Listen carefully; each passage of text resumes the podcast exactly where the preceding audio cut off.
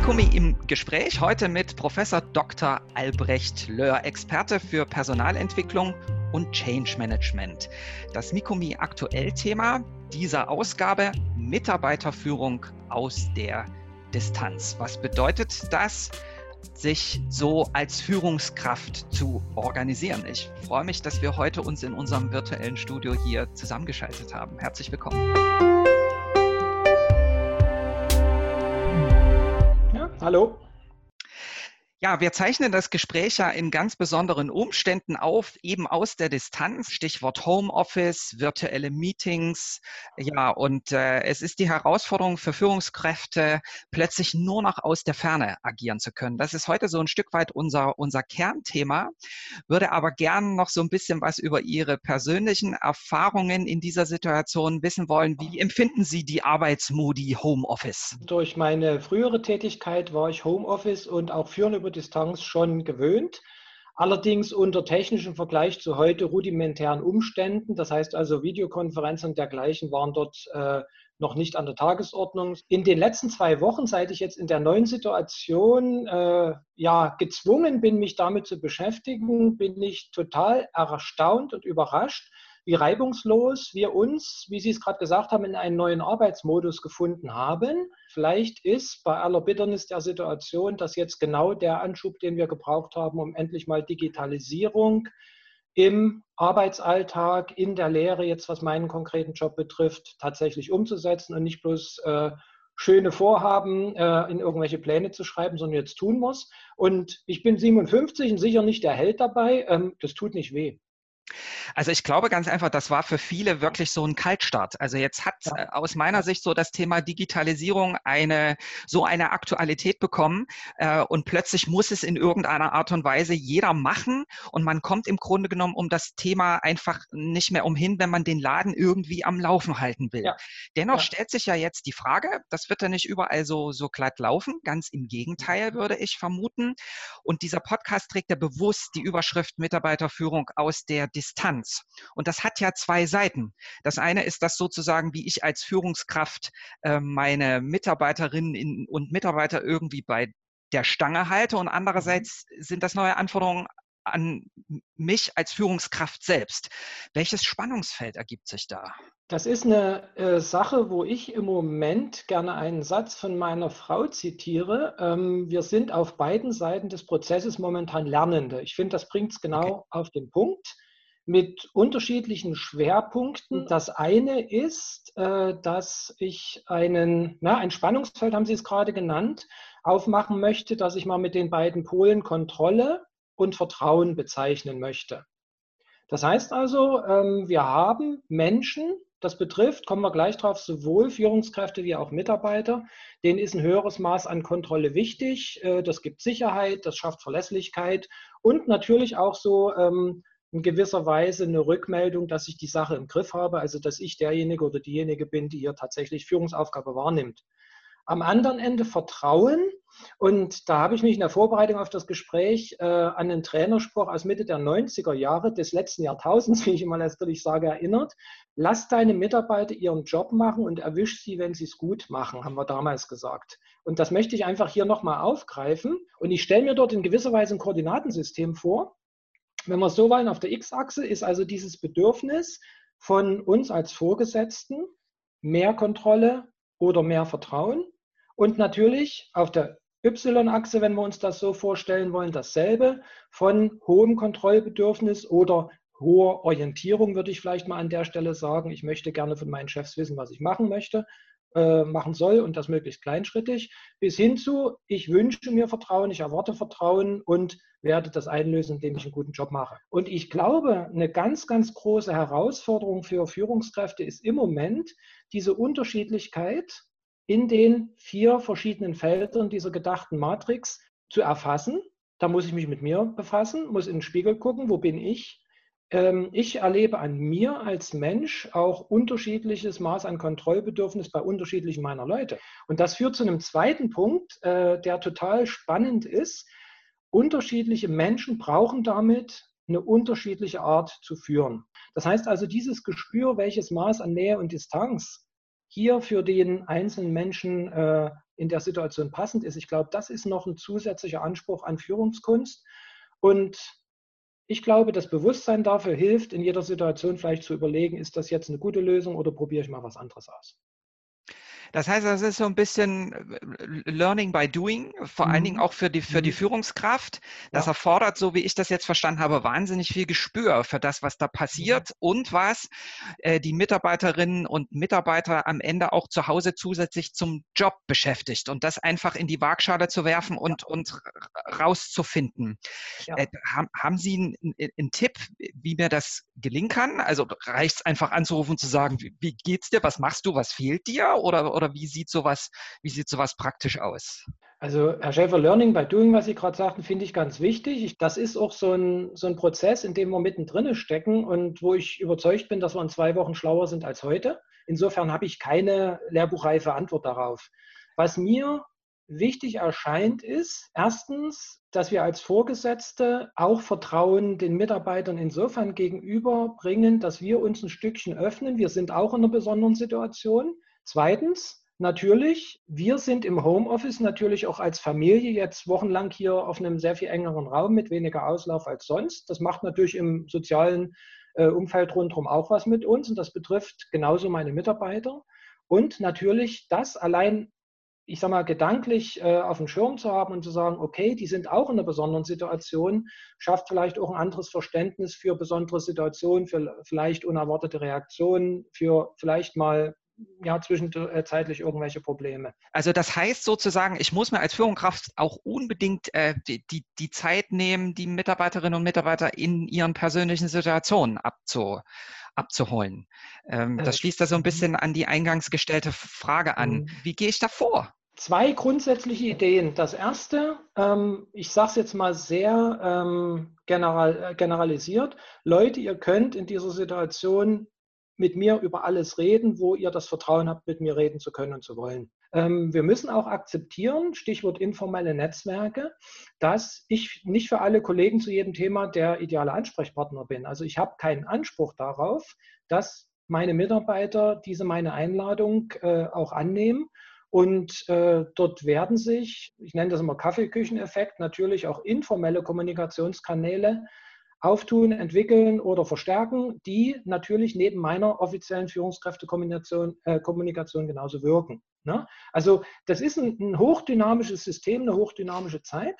Äh, der zweite Aspekt, ähm, um Ihre Frage noch zu beantworten, ist, klare Kommunikationsrituale zu schaffen. Wenn wir uns nicht sehen, das heißt also, äh, selbst in so einer Videokonferenz sehe ich Sie lächeln und nicken, aber viele körpersprachliche Signale kann ich einfach nicht sehen, weil wir nicht im selben Raum sind. Ich empfehle, diese fehlenden äh, Informationsbruchstücke auf andere Art und Weise versuchen reinzuholen und zu sagen, Leute, wir müssen vielleicht hier ein bisschen genauer drüber reden oder lasst uns, damit es keine Unklarheiten gibt, noch einmal mehr abchecken. Ich habe das signalisieren wollen. Können Sie mir mal bitte netterweise sagen, was bei Ihnen angekommen ist, nur damit wir sicher sind, dass es äh, tatsächlich eine funktionierende Kommunikation ist, bis hin für ganz wesentliche Sachen schriftlich machen. Ja, also äh, die digitale Kommunikation an sich ist ja eine völlig andere Art zu, zu kommunizieren. Also ne, die, das Maß an Missverständlichkeiten, was passieren kann, ist ja relativ groß. Und genau deswegen die Frage, wie bereite ich mich als Führungskraft selber, äh, mhm. zwinge ich mich dazu, so zu kommunizieren, ähm, dass an, am anderen Ende auch wirklich das ankommt, was, was ich sagen will. Das ist ja noch eine zusätzliche Herausforderung, die auf mich auch noch hinzukommt. Wie mache ich das? Indem ich mich einfach daran erinnere, was wahrscheinlich jeder, der in irgendeiner Form eine Führungsqualifikation direkt oder indirekt absolviert hat, unter diesem Thema zielorientierte Kommunikation, zielorientiertes Vorgehen zumindest schon mal gehört hat. Und zweitens eben grundsätzlich Wertschätzung für die anderen in ihrer Situation. Viele von uns, von Ihnen haben da ganz andere Erfahrungen und, und andere Sachen ausprobiert. Äh, denken wir einfach dran, dass wir es mit Menschen zu tun haben am anderen Ende der Kommunikation und äh, versuchen dort einfach fair, anständig, aber trotzdem zielorientiert miteinander umzugehen.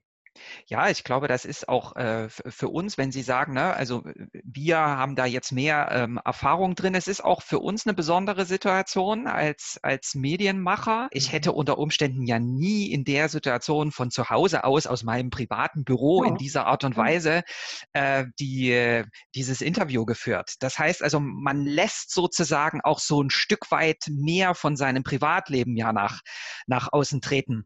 Das ist nochmal Thema in, in, in einem anderen Podcast ja. zum, zum anderen Thema, aber das ist, glaube ich, auch ein ganz wichtiger Aspekt, dass man sozusagen so ein Stück weit Privatraum auch plötzlich von sich freigibt. Und zwar mhm. als Führungskraft und als Mitarbeiter auch in diesen Videokonferenzen. Ja, natürlich. Ne? Sie sehen meine Lampe hinter mir von meinem Arbeitszimmer. Ich sehe, dass Sie vor einem Fenster mit vermutlich einem kleinen Baum davor sitzen.